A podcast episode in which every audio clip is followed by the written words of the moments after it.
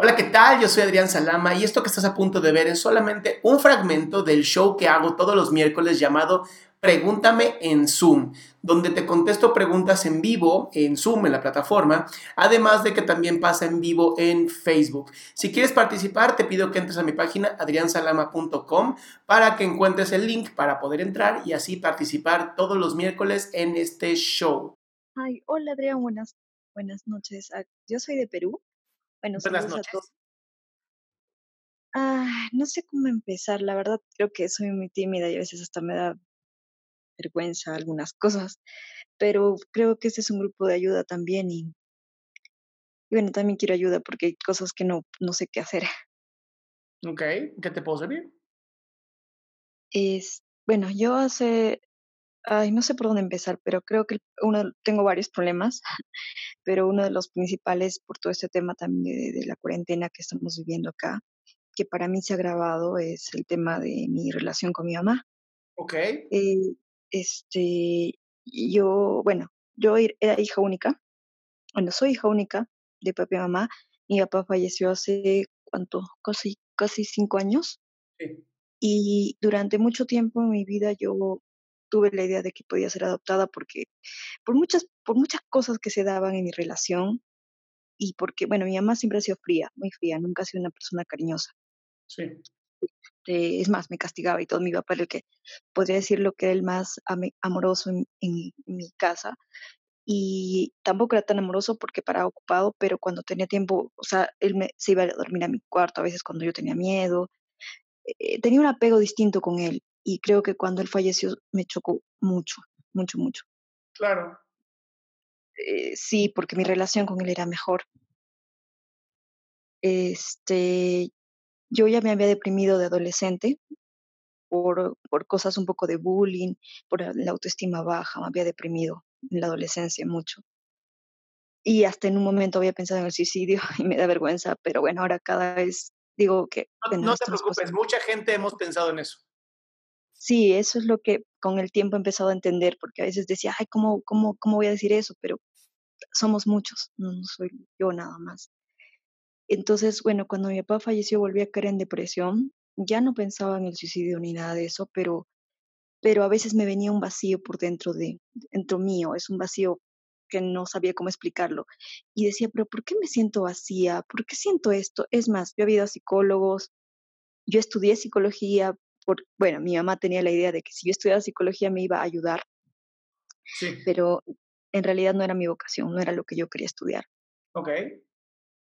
Eh, pero bueno, sí aprendí muchas cosas en ese camino de estudiar, no, no era tan aplicada, pero tampoco era como que, o sea, sí cumplía las tareas, estudiaba lo que tenía que hacer para los exámenes, pero, pero como te digo, no era mi vocación, así que creo que no le eché todo el punche que debía haberle echado. Pero voy, volviendo al tema de que sentí un vacío dentro, para hacerlo más, más, más rápido esto, aunque a la vez es largo, pero o sea, es, sentí un sentimiento de vacío, de abandono, y decía, tal vez es porque cuando, cuando era niña, mis papás tenían mucho tiempo trabajando y a veces, como era hija única, paraba sola. A veces tenía compañía, pero a veces paraba sola. Sí. Y, y también por eso creo que mi autoestima en un momento estuvo baja, ¿no? Te explicándote, cuando ya cuando yo estudiaba decía, ¿por qué mi autoestima estuvo tan baja? No entendía que, bueno, no ten, o sea, no había esos reforzamientos de, de positivos, ni había caricias, ni había ni compañía, ni había personas que me digan, oye, tú puedes, eres excelente, eres una buena niña. O sea, todo eso no había. Entonces dije, bueno, tengo que empezar a trabajar en esto y he estado, he estado más o menos parándome, haciendo las cosas, pero ese sentimiento de vacío volvía y volvía y decía, ¿ahora qué hago? Porque fui, de nuevo fui a terapia con una, eh, un tipo de terapia cognitivo-conductual, pero no sentía que solucionaba mucho mi, o sea, sentía que ya habíamos pasado tiempo y no, no funcionaba. Entonces decía, ¿qué está pasando? O sea, ¿por qué yo estoy, por qué es tan difícil que yo me pueda mejorar, no? Porque o esto, ¿cuánto tiempo me va a acompañar? Porque ya me decían, tienes una depresión este, esta depresión crónica, no, no me dijeron crónica, otro término. Pero, no me, perdón. ¿Un tipo de distimia? Ajá. Ok. Pero a la vez algo en mí me decía, no, no es eso. O sea, yo, o sea, hay momentos donde a mí me encanta bailar ya, y cuando yo bailo siento que me libero, eso me ha sacado de muchos momentos de tristeza, que cuando estaba a veces en el suelo y como que cuando bailaba me olvidaba de todo, me despejaba y me gusta el arte, es más, hubiera, hubiera querido ser artista. Entonces, todas estas cosas me motivaban y decían, no, yo, algo mío me dice que todavía, que no puedo, que no puedo desistir, eh, que hay algo que pasa. Bueno, eh, eh, bueno, voy, a, voy yendo al tema actual. El problema es que, como te decía, que con la relación con mi mamá ha sido muy mala. Y a veces hemos peleado, ahora peleamos más porque cuando mi papá vivía, él era como que el, que ayudaba en nuestra relación. O sea, decía, no, déjala hacer las cosas. Sí. Porque mi, mi papá, eh, o sea, mi mamá era muy sobreprotectora ya. Y, y, y, mi y mi papá le decía, no, déjala hacer, déjala que aprenda, déjala, déjala que, que, experimente, porque yo hasta quería irme a estudiar al extranjero, pero bueno, no se dio porque me decía, no, ¿cómo te vas a ir? O sea, ni quería que me vaya de la ciudad donde vivía. Pero bueno, poco a poco como que me despejé, despegué un poco, hice cosas, pero cuando ya él falleció, ella, todo, todos sus miedos y toda esa, esa manera, yo siento que también es codependiente, codependiente conmigo, o sea, que quiere protegerme, sobreprotegerme. No, no, no, eso se llama ser mamá. Pero es sobreprotección. Bueno, pero pues no, nadie le enseñó a ser mamá. ¿Cuál sería la pregunta específica tuya? Sí, porque es largo el tema. Es que mira, bueno, hace meses me enteré que sí era adoptada. Mira, sí lo sabías. Lo, claro, lo presentía. Ok. Pero no lo supe hasta ¿Cómo, cómo cambia, ¿Cómo cambia tu vida ahora que sabes que eres adoptada? Uh, fue, fue, fue, triste en ese momento y a la vez... Está bien, a la vez, ¿cómo cambia? ¿Qué, ¿Qué, es diferente? Ah, ya. Es que mira, yo, yo a mi mamá no la he dejado, o sea, estoy viviendo con ella, pero yo quería irme, a veces he querido ser más independiente y a dejarla porque e, es, si bien ahora es más mayor, ¿no? Pero a la vez siento que me, no me deja hacer muchas cosas, o sea, mm, a veces me dice, no, no hagas esto, o, o está muy, me, me, limita mucho y así ha sido durante muchos años en mi vida. ¿Qué edad tienes? Ya tengo 35. Ok, quiero que entiendas algo. No tienes hijos, ¿verdad? No, no.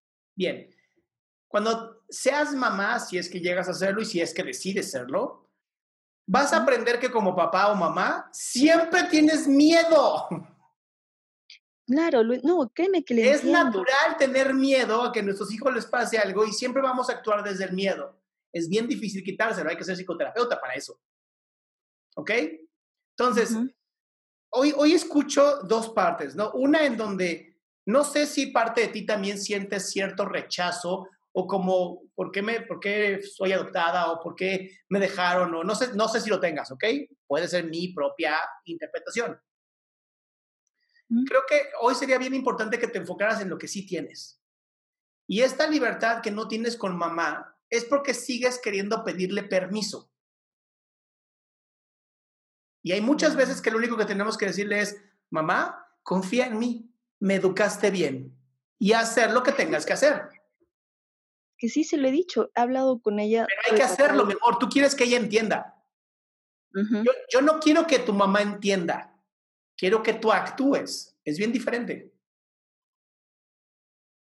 Mm, como te digo, por más que ya lo he hecho, o sea, que sí le he dicho, mira, yo soy grande, yo soy responsable, he vivido sola también un tiempo, o sea, no me he ido, pues, no sé, no me he perdido, por así decirlo. He, he tratado de manejar bien las cosas, he terminado de estudiar, si bien Ajá. no me he casado, pero más bien hasta creo que haya influido mucho en, en mi rela la relación anterior que tuve por la que terminé con esa pareja. Sí. Y a veces creo que cuando era pequeña yo quería complacer a mis papás y eso se ha quedado conmigo. O sea, siento que todavía a veces los quiero. En el caso de ella, la quiero complacer. Exactamente. Uh -huh. y, es momento, y es momento a tus 35 años de dejar de querer complacerla a ella y complacerte a ti pero es que peleamos. No importa, peleen, ¿cuál es el problema? Siento que a veces soy, o sea, que soy una mala hija, si peleo y le grito o algo sí, así. Sí, mi amor, tienes que ser una mala hija para salirte de la casa. Pero si eres una buena persona, al final tu mamá va a entender que te educó bien. Además, no creo que lo hagas por chingar a tu mamá, lo haces porque tú quieres también hacer tus cosas, ¿verdad?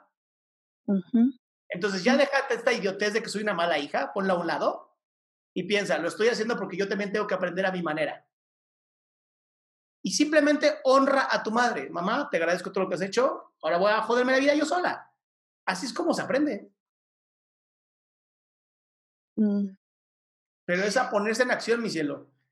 Porque también es bien fácil echarle la culpa a mamá y es que soy una mala hija, entonces no hago nada y ya. No, también se vale decir, bueno, pues ya me chingué, mamá tenía razón o ya me chingué y qué bueno que aprendí. Sí, o sea, yo sé que requiere esfuerzo vivir sola y es, es más pesado. Y hemos peleado por eso y también le he dicho, mira, o sea, es probable que me vaya, pero como está la, esta situación de la, bueno, del virus, uno no puede ni, trasladarse, ni es tan fácil. Exacto, ahorita no. Sí, ahorita está fregado. Entonces, ¿cuál, por, qué, quieres irte ahora? Porque a veces siento que no aguanto. Bueno, mi amor, también hay que hacer yoga y respirar y encerrarte en tu cuarto y escuchar música y leer. Y vivirte ahorita en una pandemia no es normal. Va a terminar, lo prometo. Sí, sí, sé que va a terminar. Eso es todo, mi amor. Ten la paciencia, no te enfoques en lo que no se puede hoy. Enfócate en lo que sí puedes. Lo que sí puedo hacer. Y después te puedo otro día hacer otra consulta. Con todo gusto, mi cielo. Igual el, el sábado que estoy con mi padre a las 12 del día. Sino que este tema, como es más de familia, no es de pareja. No importa, mi papá es muy bueno para todo eso. Y ya. Y le encanta participar. Entonces te veo el sábado a las 12. Ya, ya el sábado está bien. Gracias. Un besito, bye.